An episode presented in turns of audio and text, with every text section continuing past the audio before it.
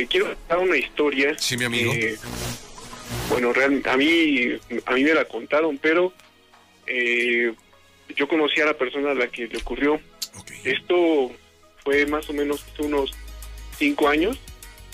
Eh, yo estaba en el, en el programa de que se dedica a llevar este, la educación a, a, a lugares que, bueno, donde es difícil que tengan un maestro fijo. Ok. Eh, no voy a decir el nombre de la comunidad. Eh, en esta comunidad eh, está cerca de Valle de Bravo. Am, tenían más o menos unas, era muy muy pequeña, como Sí. de unas, a lo mucho 15 casas, eh, Ujú. la población como de unas 100 personas. Los, los hombres se dedicaban ahí a trabajar eh, en los ranchos que estaban cercanos Ajá. y las este las señoras eran las que estaban todo el día. Entonces, ahí me tocaba, eh, yo estuve dando un curso de verano Sí. eh, estuve como profesor. Y realmente me encantaba, porque estábamos en, prácticamente en el monte.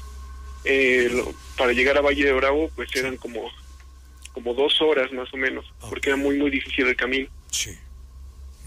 Eh, los señores se reunían después, como a las seis de la tarde más o menos, y contaban historias, o se ponían a platicar, o, o jugaban fútbol, o, o lo que lo que pudieran, ¿no? Entonces a veces me invitaban y ya sacaban el café y, y- y empezaban a contar historias. Ajá. Pero noté que había un señor que nunca que nunca asistía a las reuniones. Y ese señor era el único que no trabajaba en los ranchos. Ya era un señor un poco más grande. Eh, tampoco voy a decir el nombre del señor. Em, entonces yo les pregunté que por qué el señor nunca, nunca salía. Y me dijeron así simplemente, ah, no, no le gusta. Em, pero noté que todos se voltearon a ver cuando yo les pregunté eso. Ya cuando fue pasando el tiempo, me tomaron más confianza y, y un día me, me comenzaron a contar una historia. Sí. Eh, en ese en esa comunidad eh, habían personas que se dedicaban a, la tal, a la tala clandestina Sí.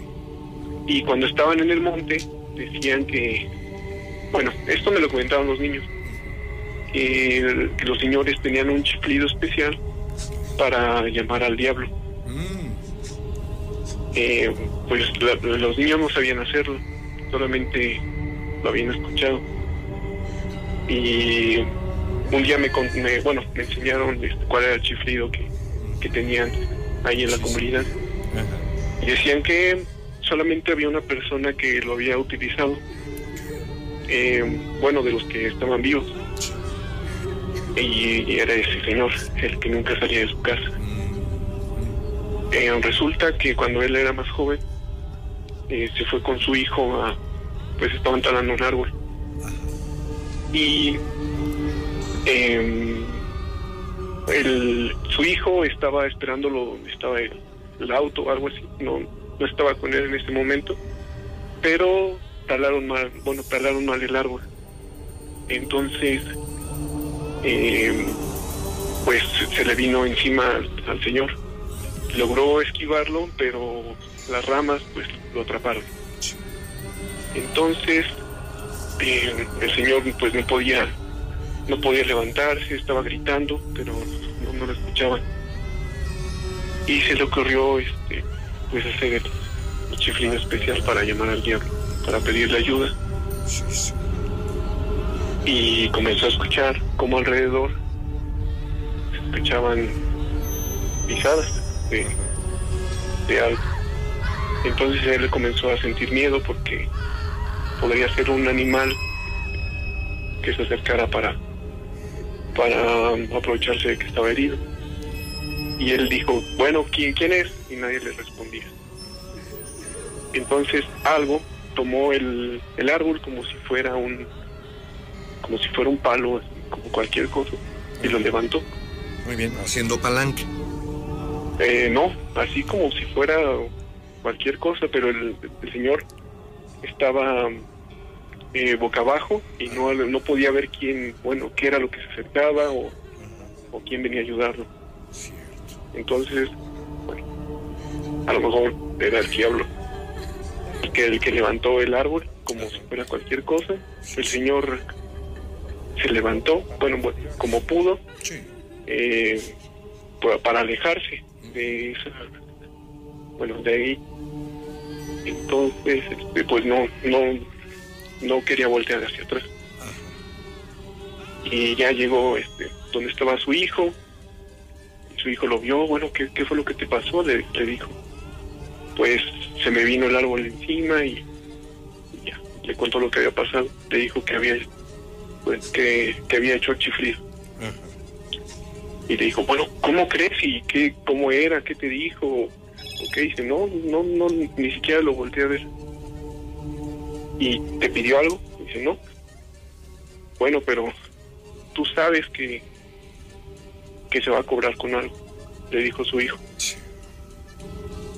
Pues esperemos que, que no. Ujú.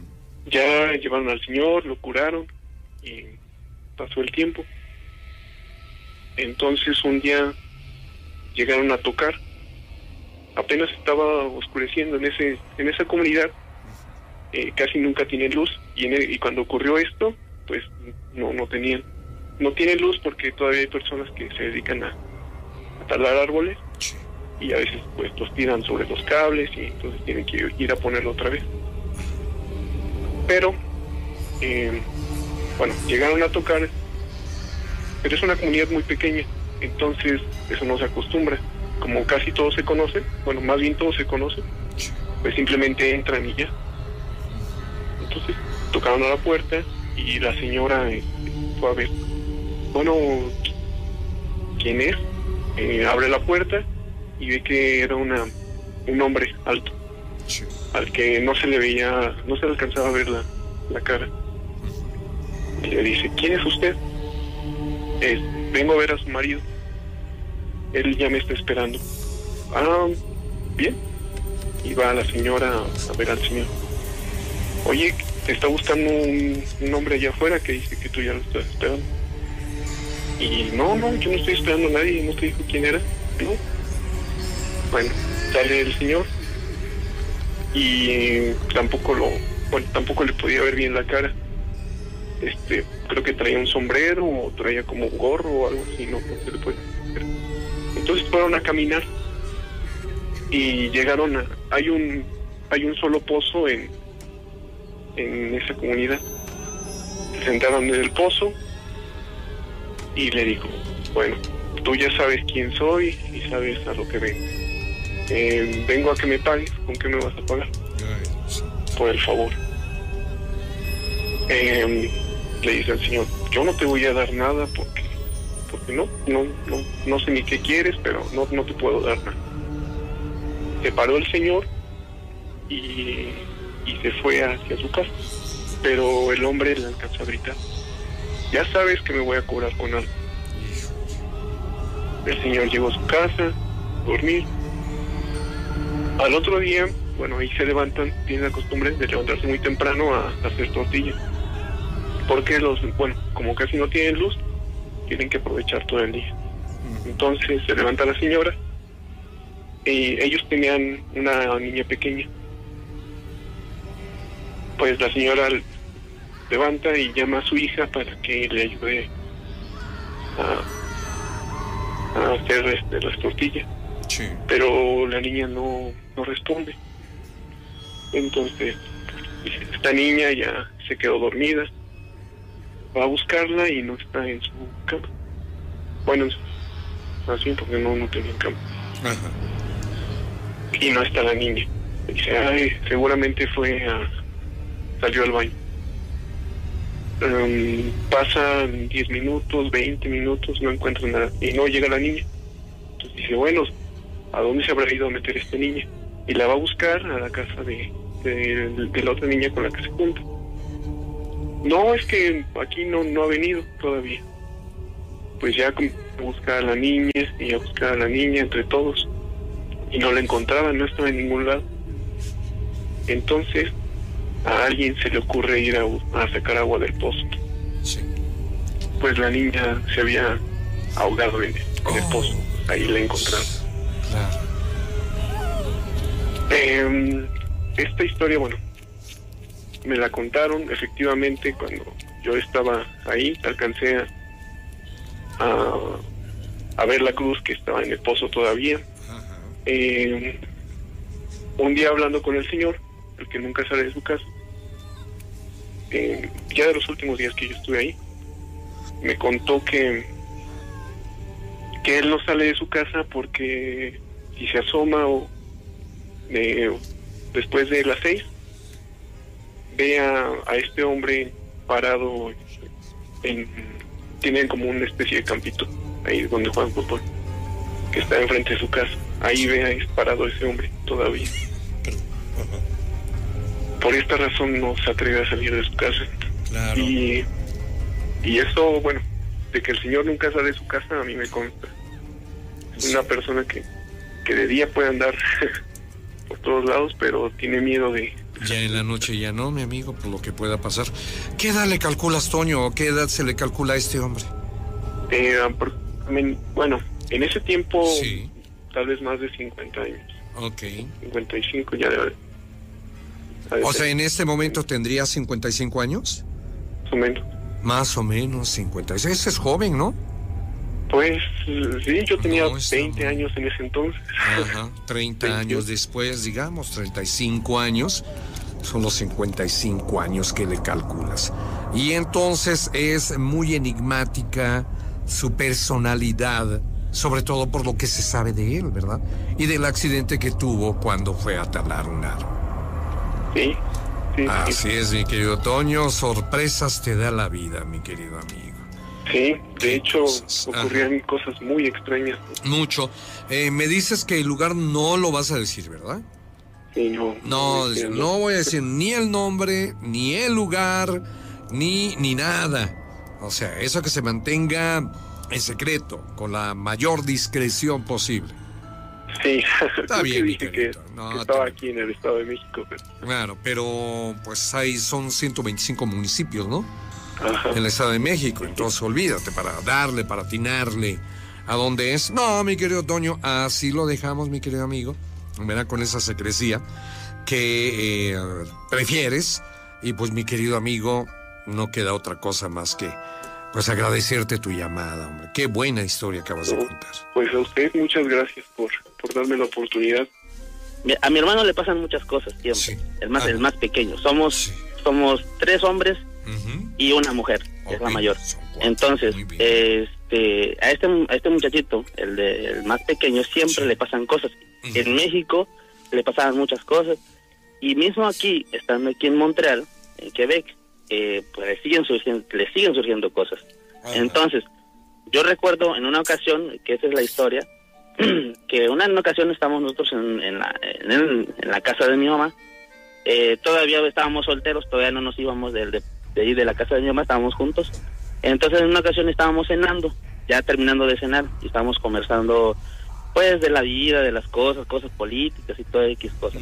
Entonces, de pronto, eh, mi hermano, pues, como se iba alargando la, la conversación, Sí. eh, fuimos a parar donde una vez por mi hermano hace un comentario sobre de que como él tenía su en, en- en el cuarto donde él este dormía decía que una noche él sintió eh, bueno la famosa parálisis del sueño ¿verdad? que Ok. cuando se le sube el muerto O subida del muerto.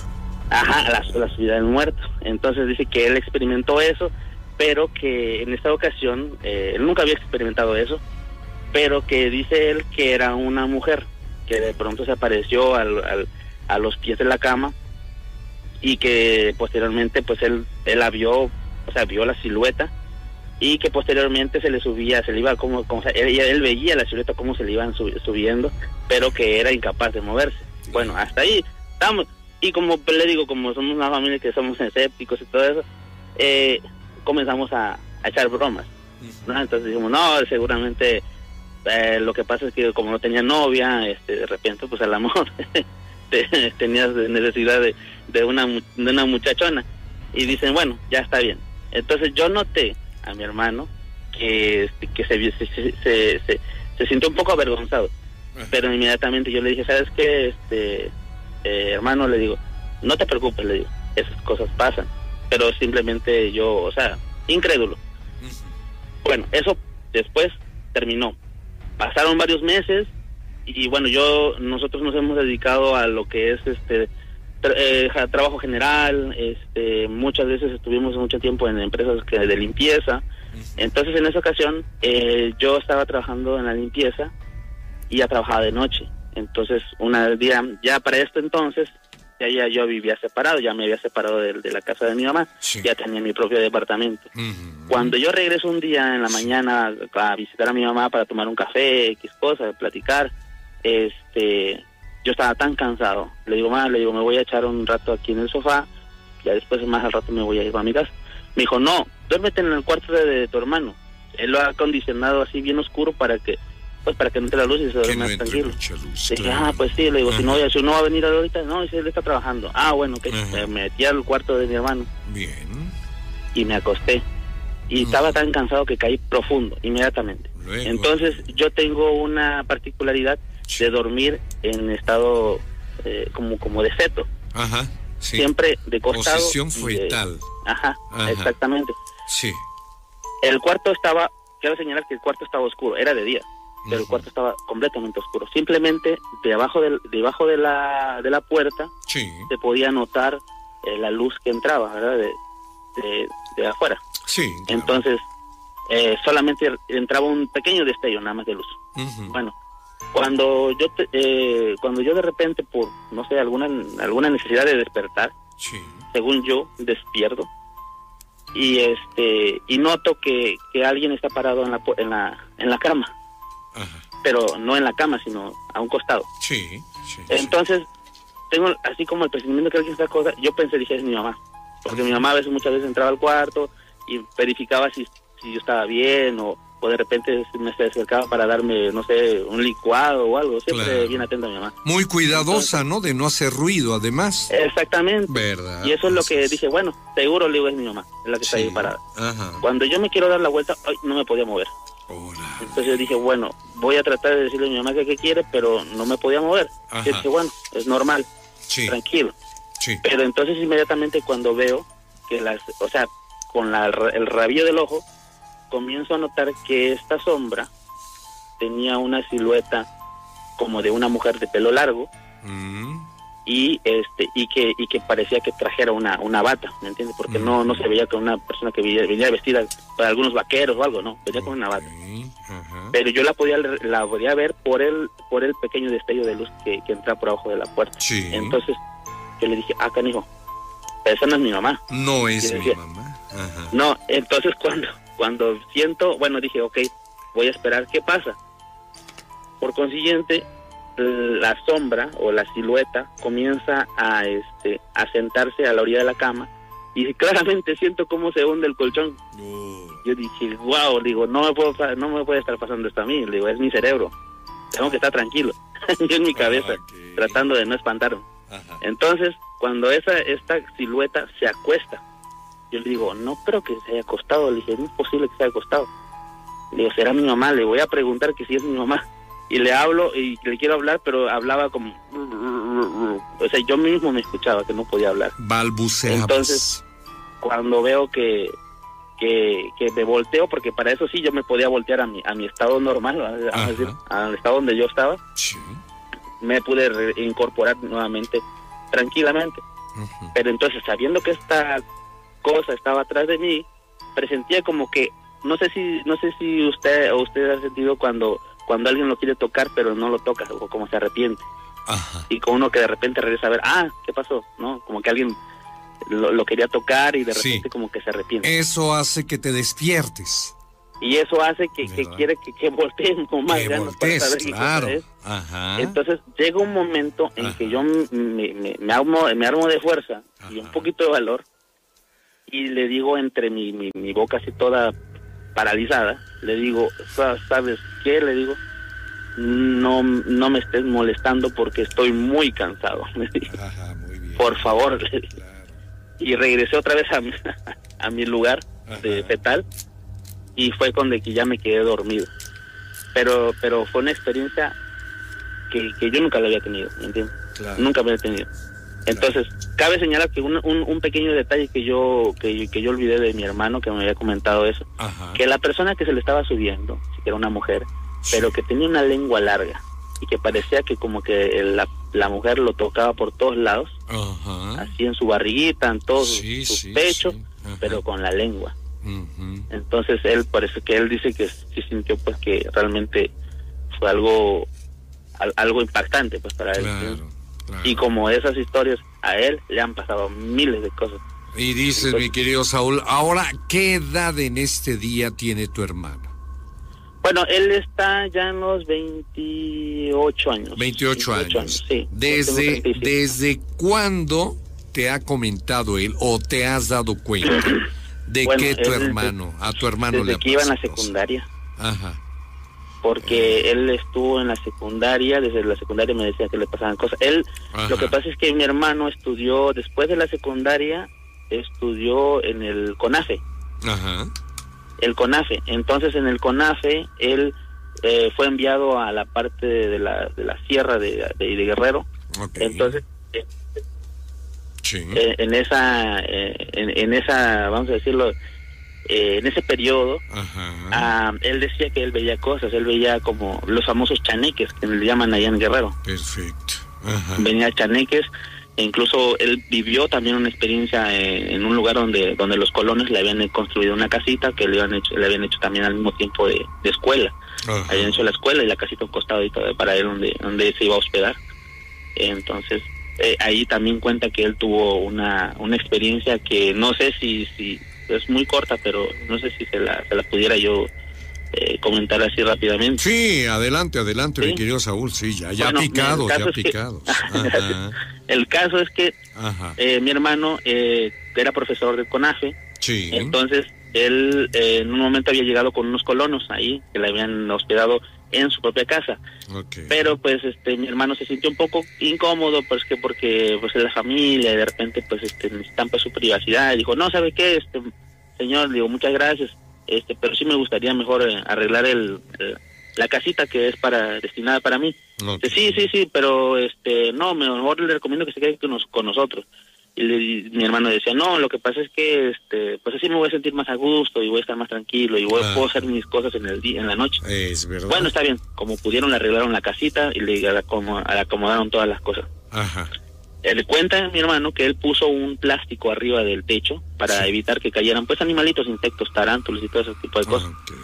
Entonces él puso un plástico y se armó una, una hamaca para poder dormir. Entonces ya con su pabellón, su, su hamaca y todo, pues ya estaba armado, estaba bien hecho. Perfecto. Entonces dice que él, como no había luz en ese, en ese lugar, entonces él se mantenía una lámpara, una linterna. Entonces, bueno, ahí estaba, dice que él estaba de repente, estaba leyendo un libro ah, para ver cómo iba a empezar las clases, porque ya el, el siguiente día parece que iba a comenzar él a dar clases. Entonces, de, a- afuera del patio, de lo que iba, iba haciendo su, su, su cuarto más o menos, y la escuela, afuera del patio de su casita, había un pequeño solar, no sé si algunos puedan ubicar que es un solar Sí. donde la gente normalmente acostumbra a secar sus sus sus este sus tortillas o Ajá. el cafecito, el cacao, lo, lo, lo, Perfecto. lo- lo seca. Sí. Entonces con el sol. Entonces Ajá. este sí. era una una planchita como de cemento, Una, ¿no? pla- una plancha, un patio. Ándele, ándele, exactamente, como una planchita prepara, Ajá. pero es solamente un pedazo. Sí, pedacito. No No, no es, Ajá, un no es pedazo. muy grande. Entonces, muy grande. dice que él comienza a escuchar unos ruidos, estamos allá hablando de las altas horas de la madrugada, dos, tres de la Ajá. mañana. Sí. Dice que él se despierta porque eh, como como el techo es de, de, de- de palapa, de, de hoja de, de, este, de palmera, este porque todavía llega, esa parte de, de, de la montañita todavía llegan palmeras. Sí. Entonces, este eh, le habían hecho ese, ese jacalito con, con palmeras. Ajá. Entonces, empieza a escuchar como que alguien eh, andaba haciendo travesuras con, con un palo, vamos a decir, imaginándonos con el que si fuera un niño, Sí. con un palo, Ajá. que estaba, ¿cómo se dice? Este, golpeando las, las hojas de, de lo que es el techo, Ajá. Pero corriendo, pasaba Sí, sí. corriendo, de una orilla a la otra, y se regresaba, y de un día a otro, entonces cuando dice mi hermano se despierta y dice, bueno, ¿qué pasó aquí? Dice, este, algún algún chiquillo me quiere jugar una broma, ¿no? Y estaba como que eh, no pensaba que pasara fuera un algo algo paranormal. Sí. Entonces dijo, bueno, ¿qué pasó? Entonces dice que él se quedó despierto Ajá. y cuando de repente empezó a ver como que el- la, la cosa esta iba dando vueltas a la parte de atrás de, su, de lo que era su cuartito Ajá. y comienza a querer subir por la planchita de cemento. Ajá. Entonces escuchó como que se oían unos casquitos, unos cascos, unas pezuñas como de, de, de puerquito. Ah, ya, ok. Entonces empezó clac, clac, clac, clac. O sea, como que la, el- la cosa ya iba caminando por un costado y cuando Sí. se encuentra con la planchita de cemento, Ajá. empieza a escuchar los, los, ¿cómo se llama? Los, tropeles chiquitos de como de un, un puerquito, ¿no? Ok. Comienza, comienza él a seguirlo pero mediante los sonidos, comienza a seguir el, eh, el, el avance de, de esta cosa. Cuando, cuando pasa por, por la puerta, la puerta tenía una cortina, pero él la había hecho, la había hecho a un costado para que tuviera un, un poco de luz de la luna. Ok. Entonces, eh, una, una luna muy bonita, dice que se podía ver casi todo pues enfrente. Entonces, él había hecho la cortina un costado para que, para que se viera la puerta, no tenía una puerta como tal.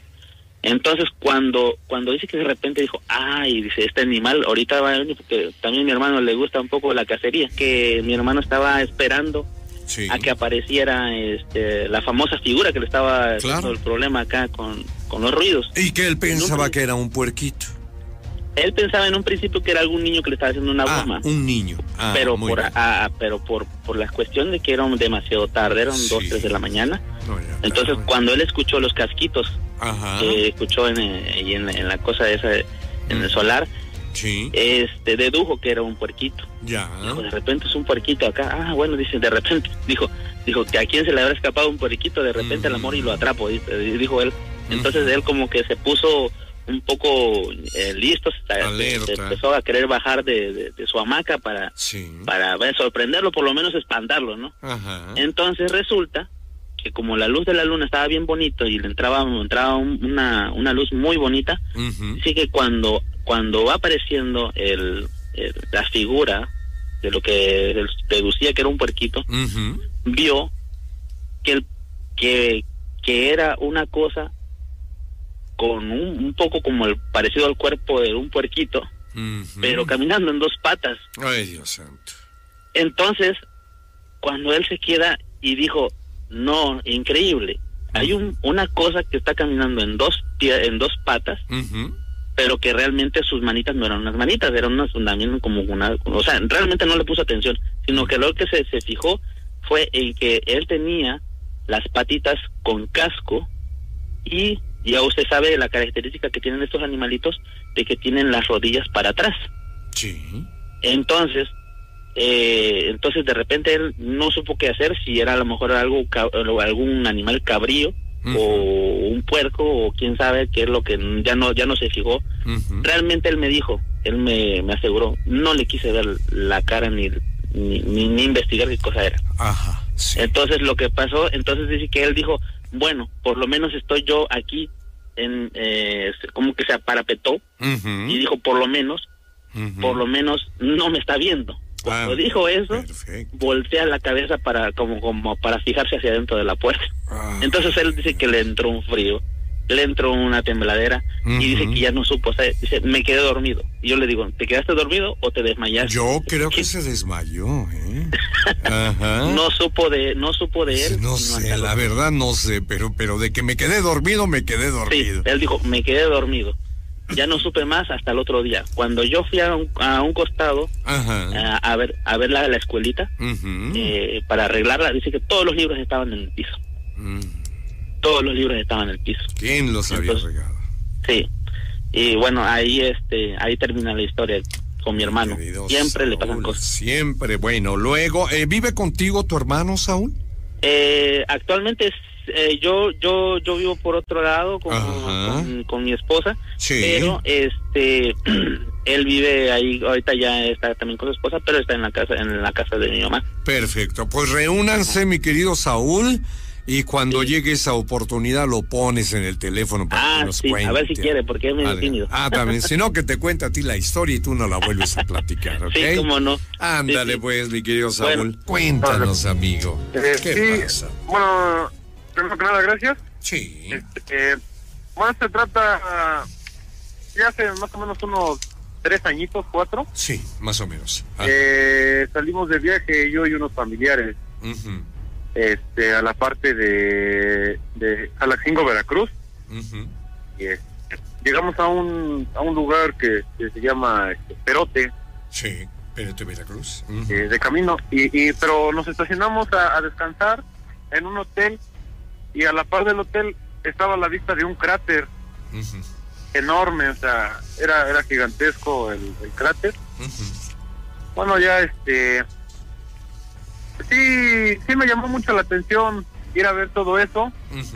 Entonces yo me acerqué a- al cráter, eh, es un- en medio del cráter hay un lago Ujú, y este al fondo del agua se ven este rocas blancas. Lo que me lo que me cuentan es de que dicen que esa era era lava. Mm, Era lava, ok. Entonces, este. Bueno, pues ya, como saben, la foto familiar ahí en el paisaje, todo tranquilo. Entonces, yo subiendo mis fotos a, las re- a las redes sociales, este. Chequé que en una de esas fotos, en un pico del cráter, se veía una luz roja. Sí. Entonces, me llamó mucho la atención y estuve checando las demás fotos y estaban en, en el mismo lugar. Entonces, este, pues no le tomé tanta importancia al momento, dije, no, pues algún destello, algún poco por ahí. Entonces, este, yo seguí conviviendo, incluso dimos la vuelta al, al cráter, lo, lo, lo visitamos bien, lo alteramos bien. Ya para, para, para acostarnos, para prepararnos para dormir, Ujú. este, apa- se apagaron las luces, todo, a descansar. Pero yo no podía dormir, o sea, tenía la sensación de que alguien me veía, que alguien me estaba observando. Entonces no me sentía yo a gusto. Eh, lo que hice fue levantarme, este, tomar una, una- un, un vaso de agua Ujú, y me quedé sentado en la banqueta de afuera del hotel, ujú, mirando, este, mirando precisamente hacia el cráter. Eh, duré más o menos ahí aproximadamente, aproximadamente como una hora sentado. Y, y, y, y me ganó me ganó el sueño. Entonces dije, me voy a meter. Pero en un momento de esos escuché que alguien dijo mi nombre, pero muy bajito. Entonces me quedé así, que no, ¿qué será? A lo mejor mi mamá me está, me está, me está hablando desde arriba y, y escuchar. Ok. Entonces ya me iba a retirar y vuelve, se vuelve a escuchar mi, que me llaman. Sí. Entonces yo volteo hacia el cráter y precisamente lo que, lo que vi en la, en la foto era una, una bola roja como de fuego, Ya. Pero se veía ardiendo esa bola. Sí. Entonces explotaba muy despacio.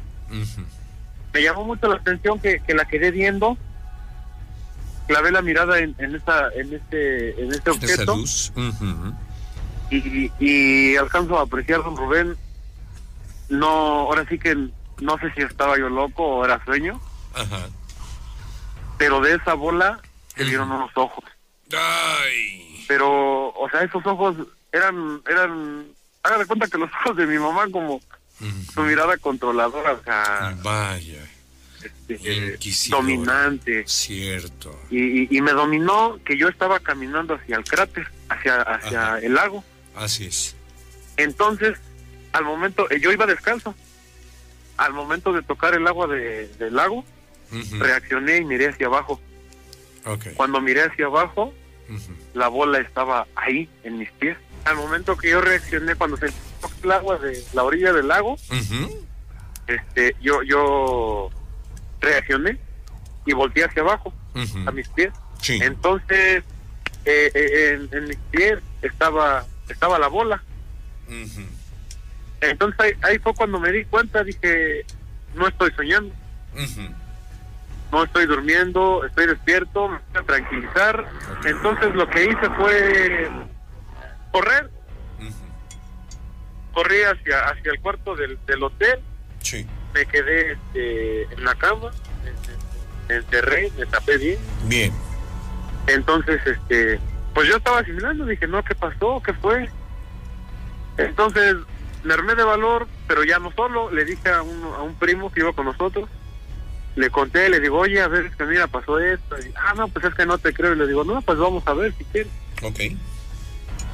Pues regresamos al lugar y este, no sé si es, es algo malo, no, no, no, no sabría decirlo, pero precisamente cuando ya nos metíamos, él se aburrió mi primo y me dijo, ¿sabes qué? Oye, no, ¿estabas durmiendo o estabas soñando? Le digo, no, es que yo te juro que lo vi. Dice, bueno, ¿qué es? No, mejor ya vamos a dormir. Entonces nos íbamos y, y precisamente nos hablaron. Nos dijeron jóvenes. Entonces igual agarré a mi primo muy fuerte, ahora sí que de su mano, y, y, y, y. Y en eso mi primo se enoja y dice, oye, no, no, no, dice, este, este, ¿estás jugando o, quién, más está aquí? Digo, no, nomás estoy yo, pero, o sea, quiero quiero que me creas, quiero que veas lo, lo que está pasando. Entonces, ¿cuál es la sorpresa, señor Rubén? Que, que se apareció la bola de fuego, Sí. pero pero vimos vimos cómo, cómo se elevó y al momento de que se elevaba se veía la, la, silueta, la silueta de una mujer. De una mujer que era una bruja. Ajá. entonces, Así es. Pero no era una mujer fea, o sea, como se imaginan a las brujas narizonas, este, con una verruga, no. O sea, era una mujer, este, pelo, pelo rojo, Ok. supongo que, que por lo del color de la, de la bola, De la bola de fuego. Un vestido, pues sí, llamativo, color rojo, naranja, no, no Sí. podría describirlo muy bien. Eh, su piel, su piel naranja precisamente. Entonces, de ahí se elevó y se fue, ya no la vimos. Entonces, este, pues nos quedamos impactados porque, o sea, sí, sí he visto cosas, pero, Claro. pero de ese tipo, Bien. o sea, sí fue algo Ujú. que Increíble. no, ajá, que no tenía explicación. o sea, Oye, no- Gil. Y entonces se va. eh, ¿Sabían ustedes que era que se trataba de una bruja? Ajá, sí, Sí, lo precis- sabía. Ah, sí, precisamente igual ya me había pasado otra historia de esa. Anteriormente. Ah, sí, mucho, mucho Por eso la experiencia de decir las bolas de fuego son Ajá. eh, Sí, sinónimo las de bolas de bruja. fuego. ¿Verdad? Qué bueno. Sí. Muy bien, Sí, es- Gil. Cuéntanos sí. una historia, Diego, para empezar la segunda hora. Bueno, pues yo les voy a contar una experiencia que pasó cuando yo tenía unos siete meses de, de recién llegado al mundo. ¿Siete meses de edad? Sí, ¿Te acuerdas? me, me la ha contado mi mamá muchas veces. Ah, ya. Ok, todo lo que. Ahorita ella está dormida y no le gusta contarla porque se acuerda y le da miedo. Ok. Pero yo me la sé de memoria. Ajá. Adelante, Pues adelante. dije, fue más o menos por el mes de mayo, abril, mayo más o menos. Ajá. Mi tía tenía como unos 20 años y ella les comenzó a decir que cuando estaba dormida la sacudían poquito, la, la movían hasta que ella se despertaba. Así nada más algo la movía y ya se despertaba. A cualquier hora, podía ser en plena noche, en la madrugada o ya en la mañana. Ya después de las 6, las 7 de la mañana todavía le, pasaba eso. Este, bueno, ahí donde ella se quedaba en ese cuarto, lo compartían con mi mamá y conmigo. Mi tía se dormía en el piso, en un petate. Yo ve que en el rancho se acostumbraban. Cierto. Entonces, este, después de días no nada más la sacudían, ya empezaban a, a descobijar para que se despertara más, más rápido, para que Ujú. hiciera caso. Y pues ella no creía que mi mamá o alguien de ahí le estuviera haciendo una, una broma así de pesada, ¿no? Queriéndola asustar. Y este, bueno, luego de, no nada más le hacían eso, la despertaban, y cuando despertaban le, le decían, Eli, vente, vámonos. Y ella pues le daba mucho miedo y se tapaba. Y después, este, cuando ella se tapaba, la destapaban de la cara para que ella pudiera a lo que era, no, no sabían lo que era en un principio. Este, y así estuvo un día o dos. Ella se tapaba y la destapaban y le decían, vente, vámonos. Y ya no tenía valor para, para abrir los ojos y ver lo que, lo que era. Uno, un día o dos después, este, armó de valor para abrir los ojos y pues se tranquilizó porque lo que vio era un niño muy bonito, nada más la cara de un niño muy bonito como un bebé. Y dije que bostezaba y que la miraba fijamente. Si alguien se removía o despertaba, pues él desaparecía así, se desvanecía en lo oscuro. Sí. Y él le contaba a mi abuela y a, a los demás, a mis tíos, a mi abuelo, pero no le creían. Le decían que de veras, decían, no, de veras estoy soñando. Y pues nadie le escuchaba y, y así siguió todo. Como nadie le hacía caso, este, pues no, no sabía ella ya qué hacer. Ujú. Entonces ella se empezó a poner muy, muy mal, muy demacrada. Y pues mi abuela se empezó a preocupar de verla así. Y le preguntaba si ella había tenido un aborto o si ella había sido cómplice o testigo de un aborto. Porque pues ellas pensaban que era el alma de un, de un niño, de un bebé. Y mi tía le decía que no, que ninguna de las tres se había hecho. Ella no tenía idea de por qué la buscaba este ente. Y no sabía ni lo que quería con ella. Bueno, esto pasó más o menos en una semana. fue algo así, rápido. Después de, al día siguiente que platicaron esto del aborto, mi tía amaneció muy, muy ensimismada, muy, pues muy pensativa. Y cuando le preguntaban que qué tenía, qué le pasaba, ella contestaba, siento que un día de esto yo no voy a amanecer aquí, Mm. siento que, que me va a llevar, me dijo que me iba a llevar. Y todo ese día se la pasó muy triste. Ujú. Conforme caía la noche se ponía más triste. Claro. Este, ya, pues ya entrando, entrada la noche ya, estaban tomando café, todos menos ella, ella estaba en el cuarto recostada en la cama, conmigo, yo ahí estaba. Y mi mamá entró por unas tazas porque ellas guardaban en ese cuarto. Este, le decía, dijo, Eli, vente, vamos a tomar café.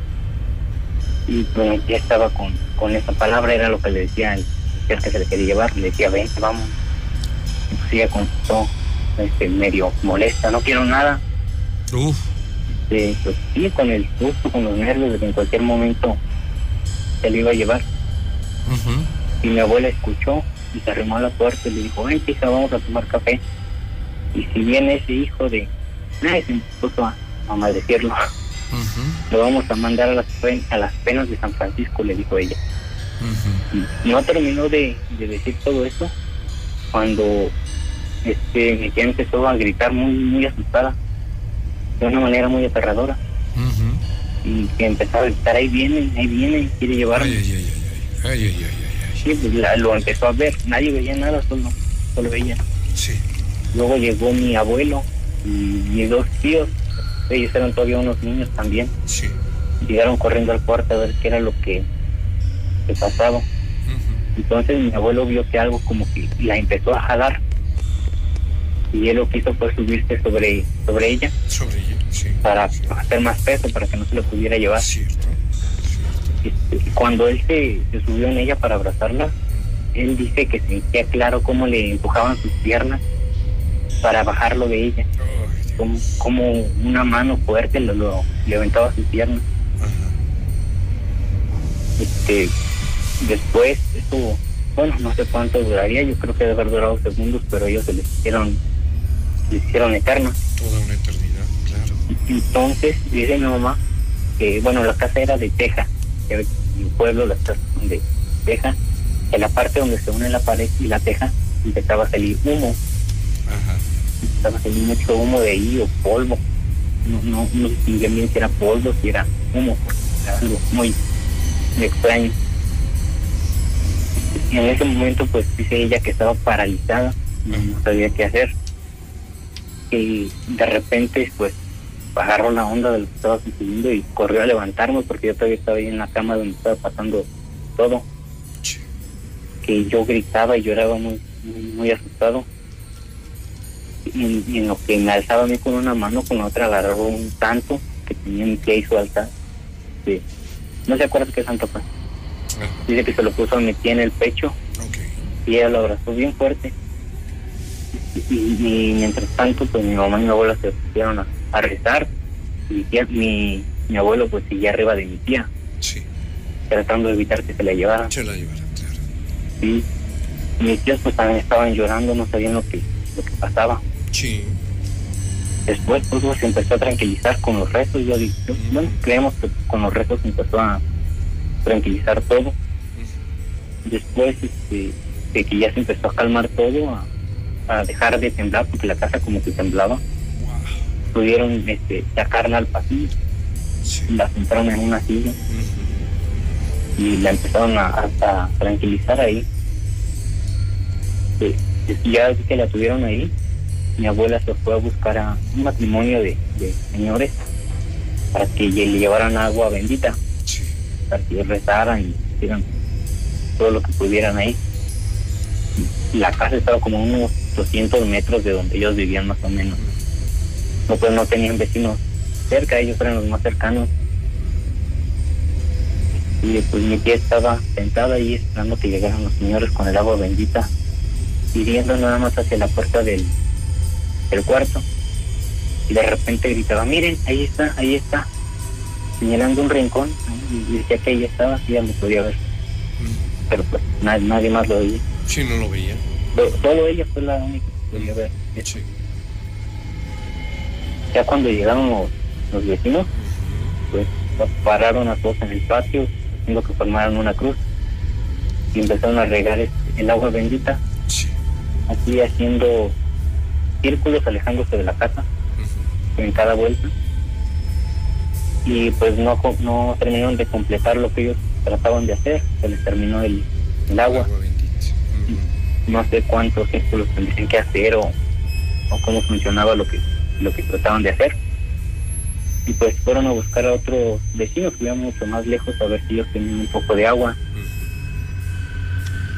y pues el señor le dijo que se llevara a mi tía para que caminara un poco y eh, sí se la llevaron apenas si se podía levantar estaba muy muy asustada. Sí, y bueno, mi tía se la pasó abrazando a mi abuela todo el camino. Y, y veía las cercas, lo, ya que y pues en los establos tenían cercas de piedra y todo eso. Dice que por las cercas veía gatos negros caminando y seres feos que, lo, que la iban siguiendo. Sí. Y pues no, no, no sabía qué, qué hacer o qué decir ya porque ya, ya no tenía ni voz. Ujú.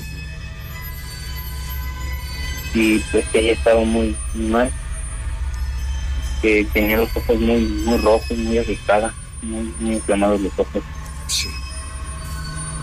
Y, y, bueno pues mientras ellos iban los demás nos quedamos acá en la en la casa pues nadie quería hablar de eso vivían ahí este, plantados nada más esperando que volvieran a llegar con el agua bendita que terminaran su su ¿cómo se llama?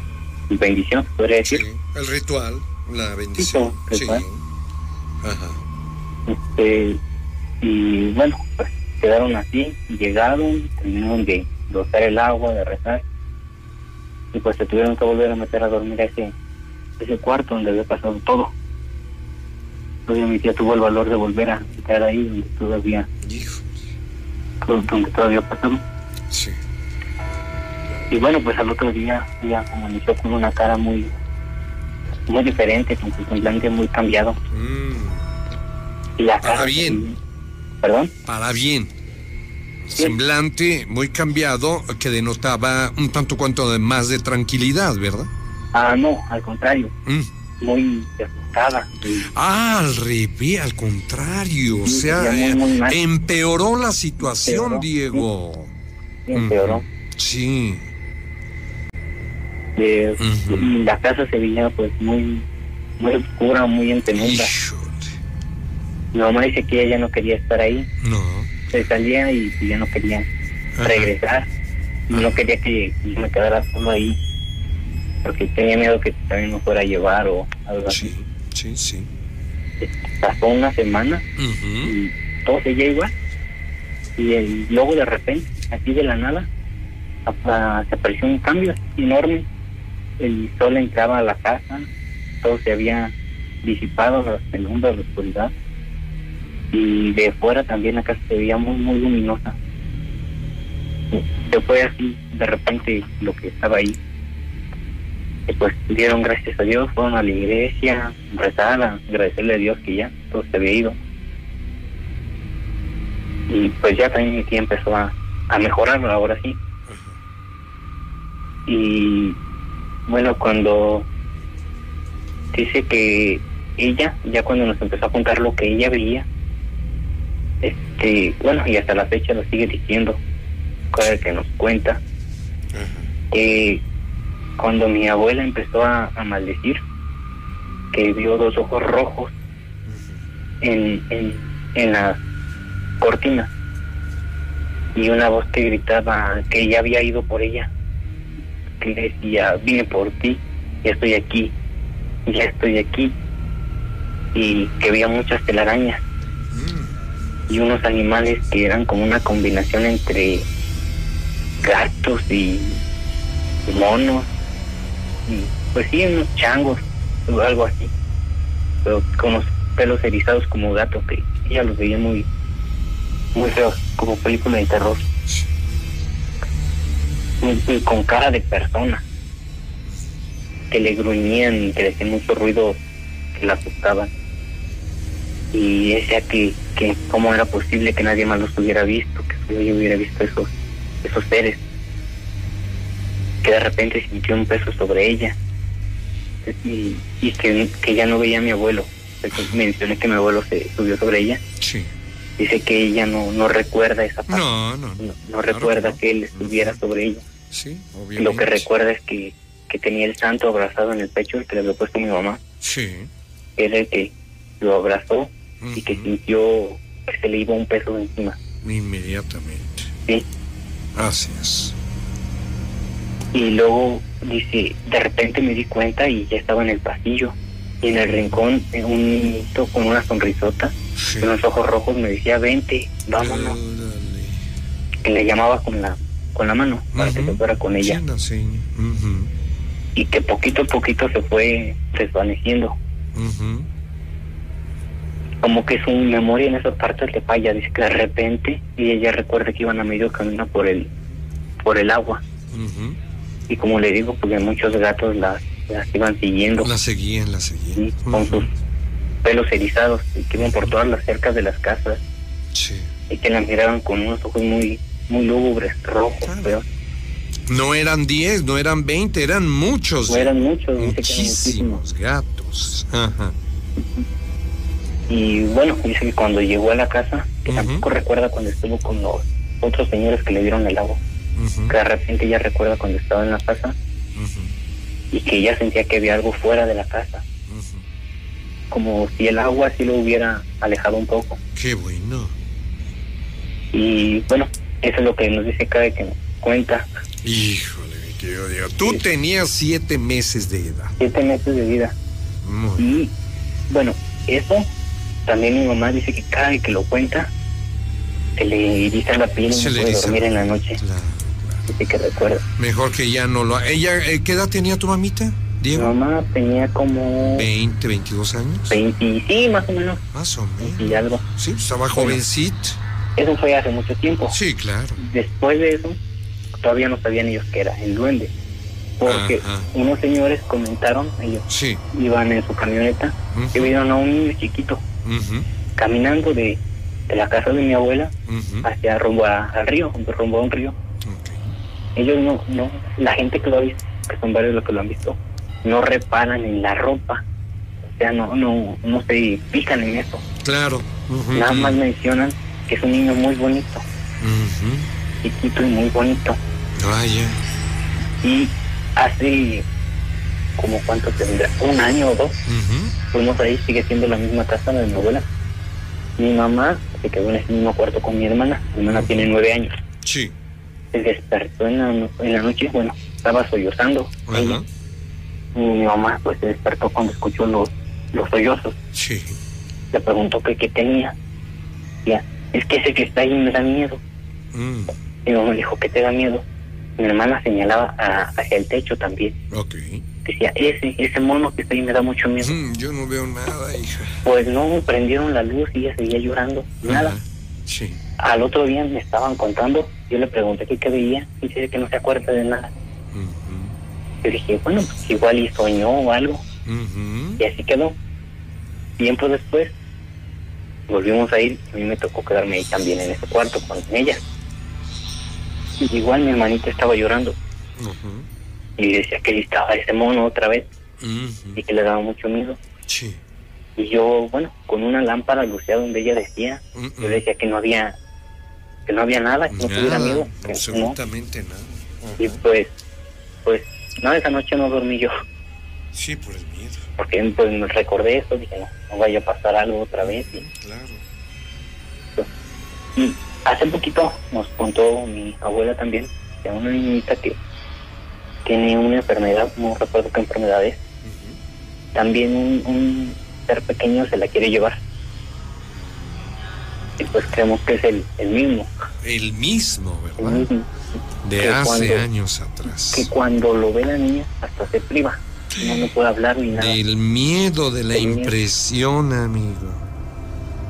Ah, ¿Ella estaba chiquita? La niña sí, ¿Qué edad? Ella debe tener como unos ocho años más o menos Mm, también. bien. Bueno, aquí lo extraño Sí. es que bueno, mi hermana pues tenía nueve años en ese entonces y esta niña pues también está chiquita. Pero mi tía ya tiene 20 años cuando Mm. pasó eso, tenía Mm. 20 años. Ahí como que no, no coinciden las, las edades. Las edades, los tiempos. Híjole. Ni hablar, mi querido Diego, pues con esto más que suficiente. Pues aquí estás al aire, Carlos. Sí, claro que sí. No sé si fue usted la persona con la que tuve comunicación anoche. No sé. ¿Era Eh. mujer? ¿Era mujer, Sí, Carlos? sí. Ah, ya, que ¿no? tú me Eres- comentabas acerca de que se fue la luz en ese momento en tu Ah, casa. pues sí, Exactamente. tú- Yo fui yo la que te contesté después del programa, Carlos. Sí, es cierto, ya le, conocí, le reconocí la voz. Perfecto. Qué bueno, mi querido amigo. Arránquese con la historia, mi Carlos. bueno, ¿Qué pasó? todo ayer que marqué precisamente Sí. lo que comenta Carmelita, que en el momento que marqué, que hice contacto con ustedes, estaba hablando con ella, Sí. cuando de repente se fue la luz y se escuchó un golpe muy fuerte dentro de la casa y, y comenzaron a gritar mis hijos. Eh, todo, todo pasó así, no sé si fue coincidencia, pero bueno, el relato Más es el seguro. siguiente. Adelante, Carlos. Yo, yo soy de Coatzacoalcos, estudié allá la secundaria, entonces tenía aproximadamente como 14 años Sí. y habíamos, este, pues como todo adolescente, buscando, este, aventuras, Sí. mm, agarramos la, la costumbre de irnos a meter al panteón después de salir a la escuela. Yo iba en el turno vespertino, entonces salía a las 9 de la noche de la escuela y posteriormente un servidor y otros amigos nos íbamos al, al panteón y comentó, comenzamos a entrar nada más a experimentar, a ver qué se sentía y conforme pasaban los días íbamos metiéndonos más adentro, más adentro del panteón y algunas veces a contar cuentos de terror, otras veces a jugar a las escondidas y otras veces sinceramente pues llegamos hasta a jugar a la ouija ahí adentro ah. entonces este una vez andábamos jugando a las escondidas y ya eran como a la una o dos de la mañana y estábamos por grupitos de tres cuatro personas y faltaba una persona por encontrarla. Entonces nos juntamos todos los demás y lo fuimos a buscar porque no lo encontrábamos. Y llegamos a lo más profundo del panteón que es el panteón municipal de Coatzacoalcos Ujú. es un panteón algo grande. Entonces, hasta el fondo había un árbol frondoso y este y ahí exactamente en ese árbol algo raro a las dos de la mañana estaba una persona lavando ropa en, en un lavadero y había un tanque de agua y había un tendedero, pero lo más raro es que esta persona tenía estaba vestido como monje, así como con una capucha. Entonces, cuando pasamos cerca de él, nos dijo, ¿qué andan haciendo jóvenes? No es lugar para jugar. Entonces, en ese momento se nos erizaron los, los vellos, ¿verdad? Y este y le dijimos, no, lo que pasa es que andamos buscando a un compañero que se perdió, pero no lo encontramos. Dice, si no quieren que les pase algo malo, váyanse porque aquí no es lugar para jugar ni hora para andar de visita. Entonces hicimos por agacharnos a verle la cara, pero nunca se dejó ver la cara. Nos fuimos este con el miedo y empezamos a correr y, y ya llegamos hacia la- el lugar por donde nos metíamos. Y, y cuando ya llegamos ahí, ahí estaba la otra persona que andábamos buscando, él riéndose porque se había ido a su casa a cenar y había regresado mientras nosotros andábamos buscando. Y ya le comentamos lo que pasó y volvimos a armarnos de valor y nos volvimos a ir. Entonces ya llegamos ahí otra vez al, al árbol ese, pero lo más raro es que cuando llegamos ya no había ni lavadero, ni tendedero, ni mucho menos persona. Sí, entonces corrimos y cada quien salió, brincó las bardas por donde pudo y nos fuimos. El detalle es, ¿sí me escuchan? Sí, aquí estoy. Ok, el detalle es que conforme íbamos, se me empezó a hacer como que un vicio, como que todas las noches tenía que ir a fuerzas al panteón. A veces ya estaba yo acostado y tenía que, sentía algo, la sensación de que me llamaba y tenía que ir al panteón. Ya pasaba y le hablaba a un amigo en la madrugada o la una o dos de la mañana y a otro y así y nos íbamos al panteón otra vez. Y desde que iba al panteón ya se me pasaba esa sensación. Entonces llegó un momento en que empecé, empecé a sentir mucho miedo porque sentía que me seguían, me espantaban. En una de esas me fui a Oaxaca de visita a ver a, una, a, a mi familia y cuando estaba allá, un día salí a- con unos amigos y ya como a las dos y media de la noche de regreso, este, me quedé solo en la calle, pero una calle muy oscura y larga. Entonces comencé a caminar, a caminar y sentí que alguien me seguía. Al momento de que ya estaba a la mitad de la calle, se escucha un lamento, pero muy fuerte. Al momento se me erizaron los vellos, pero al momento también dije, ah, ¿qué pasa? Porque al momento del lamento lloraban unos bebés, hacían un, un, este, lloraban como tres niños, pero chiquitos, así recién nacidos. Entonces mi imaginación fue que alguna mujer había ido a, a botar a esos niños ahí porque era un terreno baldío. Sí, entonces lo que hice fue caminar hacia el terreno baldío para ver que se habían tirado esos niños y cuando me acerco al terreno baldío así en pleno rostro sentí hasta el aliento del lamento que, que, que aullaron, gritaron bien feo en mi cara tres veces y me quedé paralizado, ya no pude caminar, ni pude correr, no pude hacer nada, se me fue todo. Entonces, este, lo único que hice fue cruzar los dedos y empezar a, a encomendarme a Dios. Y conforme empecé a, a orar y a rezar, este, se me fueron aflojando las piernas, ya que pude, empecé a correr, a correr, a correr, y ya hasta que llegué. Entonces, cuando llegué, le toqué fuerte a la puerta a mi mamá, y ya me, me, ya entré y me dice, ¿qué tienes, hijo? Le digo, nada, mamá, ¿vas a cenar? Me dice, no, gracias, le digo, ¿qué tienes? ¿Qué te pasa? No, nada, le digo. Y así estuve varias horas. Entonces ya como vio que, dice ella que me veía pálido y así bien espantado, ya me dijo, ¿qué tienes? Y ya fue que le comenté, no, pues sabes que venía pasando por tal lado, me pasó esto y esto y esto, pero ya es constantemente que me están espantando, que me están siguiendo, que me molestan, es más, no puedo ni bañarme porque siento que alguien está ahí.